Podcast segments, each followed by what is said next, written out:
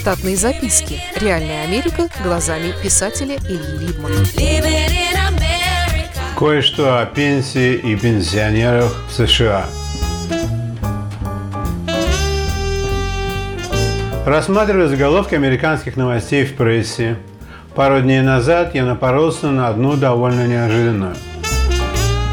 Это была статья из скандальной нью-йоркской газеты «Нью-Йорк Пост», той самой, которую основал в 1801 году Александр Хамилтон – еще не убитый на дуэли за речкой Гудзоном полковником Бэром. Это отдельный кусок американской истории, описанный многими, в том числе современным писателем Гором Виделом. Газета с полсотни страниц обо всем, скандально, написана доступным языком, выходит пять дней в неделю.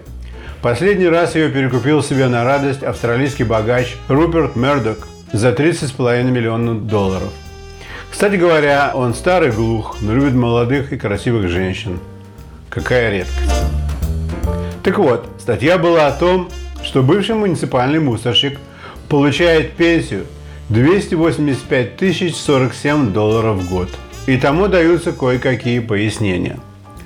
Для начала могу сказать, что в частном секторе никто не получает пенсию такой величины – что на работу мусорщика всегда было попасть очень непросто.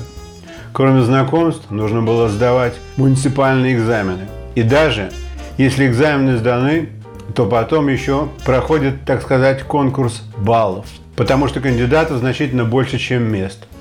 Занявшие первые места получают рабочие позиции, остальные остаются ждать годы, пока освободится место.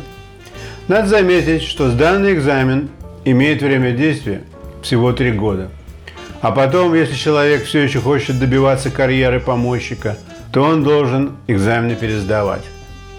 Вот вы сидите в своих накрученных паркетниках или даже ладах-калинах и думаете про американцев явно неодобрительно. Зачем это мужчинам до 32 лет от роду, со средним образованием, без грубых физических и умственных аномалий так необходимо стать мусорщиками?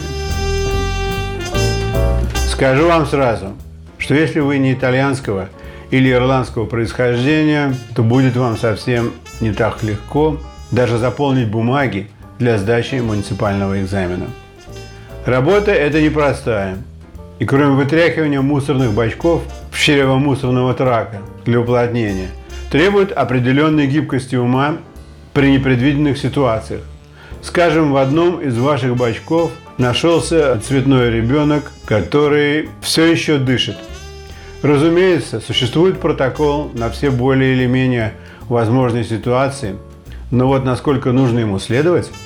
Работать мусорщиком в Нью-Йорке очень проблематично, как и устроиться в правильный район и с нужными партнерами. Хорошим местом считается такое, где помимо зарплаты – человек получает приличные чаевые на Рождество. К таким местам относятся районы Куинса, где живут богатые беженцы из Ирана. Работа там относительно проста. На тихих полусонных улочках собирать мусор два раза в неделю из домов стоимостью от 2 миллионов долларов, некоторые из которых имеют свои причалы или конюшни для пони. Чаевые мусорщикам с такого дома могут достигать 200 долларов. Все знают о доходности таких улицах и облагают работающих на них сотрудников своеобразной податью. Рабочий день начинается в 4 часа утра, а к 8 утра ты уже готов пойти под душ, чтобы позже закутаться в мохнатое полотенце. Некоторые после работы идут в спортзал, другие занимаются общестроительными работами, ремонтами или халтурами, тренировками детишек бейсболом или еще, или еще чем – Городскому мусорщику в Нью-Йорке платят официально около 60 тысяч долларов в год. Еще ему платят около 30 тысяч сверхурочных. Официально они работают по 35 часов в неделю. У них медицинские страховки для всей семьи, пенсионный план, 12 оплаченных праздников и примерно месяц отпуска. Именно про одного из таких парней была написана статья. Случилось так, что он стал мусорщиком в далеком 1973 году, когда профсоюз городских рабочих был довольно силен, и он навязал городу подписание пенсионного плана, очень выгодного для рабочих. На выплату этого пенсионного плана город тратит городские налоги. Иначе говоря, пенсии мусорщикам выплачивают простые горожане. В настоящее время существует 839 человек, бывших муниципальных служащих, получающих более 139 тысяч долларов пенсии в год. Но самые высокие пенсии не состоят только из зачислений города. В то время, когда этот пенсионный план запускался, ни у кого не было уверенности, что конечные цифры будут так высоки. И поэтому мусорщикам разрешалось откладывать дополнительные своих заработанных денег средства в ту же казну. Однако хочу заметить, что поскольку пенсия по старости считается в Штатах статьей дохода, то с нее надо платить довольно высокие налоги. Говоря про пенсионеров и помощников, можно сказать, что они в конце концов довольно успешно приноравливаются к нормальной непомойной жизни. Многие из них перестраивают свои домики в Бронксе с видом на воду двухэтажные, покупают себе жилье в Майами, в новых домах, где лифты поднимают на нужный этаж квартиры не только людей, но и их автомобили. Так что не нужно вертеться по ночам, что колпаки с колес поснимают кубинцы.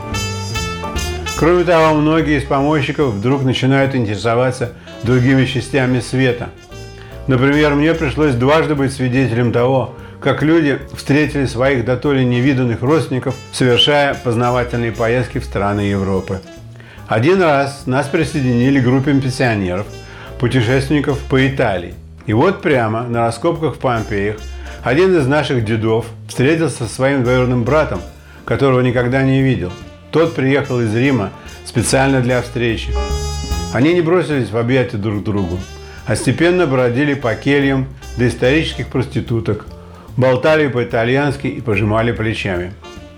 Потом римский брат пригласил нас всех в гости.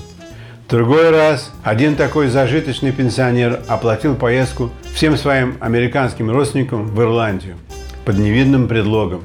Его внучка решила бежать ирландский марафон – мне случилось быть членом той компании.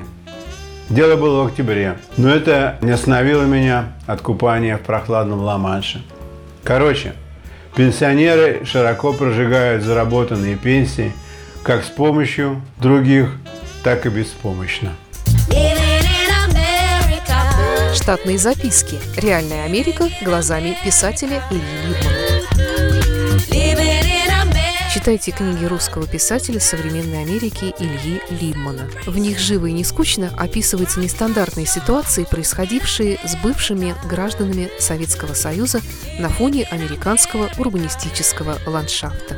Повести «Алиса» с Райкой, «Второе дыхание», «Время апельсина» и «Малыш 21 века» можно приобрести в интернет-магазине «Литрес» или на сайте писателя читаливы.ру.